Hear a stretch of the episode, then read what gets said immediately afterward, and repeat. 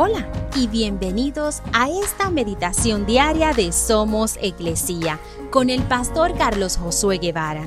Mi nombre es Magali Méndez y queremos darte las gracias por permitirnos traer esta palabra de bendición a tu vida el día de hoy. Lucas 10 versículos 5 al 6 dice, Cuando entren en la casa de alguien, primero digan, la paz de Dios sea sobre esta casa si los que viven en la casa son gente de paz, la bendición permanecerá. Si no lo son, la bendición regresará a ustedes.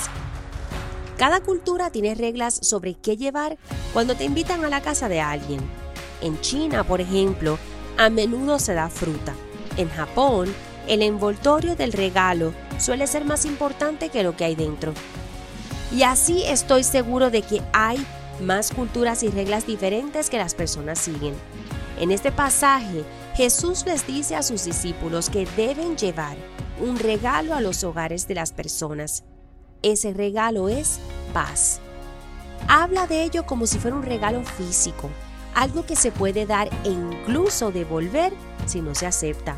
La paz es algo que puedes dar con intención antes de dirigirte a la casa de alguien, puedes orar para que tu visita sea una bendición, para que tu presencia traiga alegría y paz a ese hogar y verás la diferencia que podemos hacer como embajadores de la paz.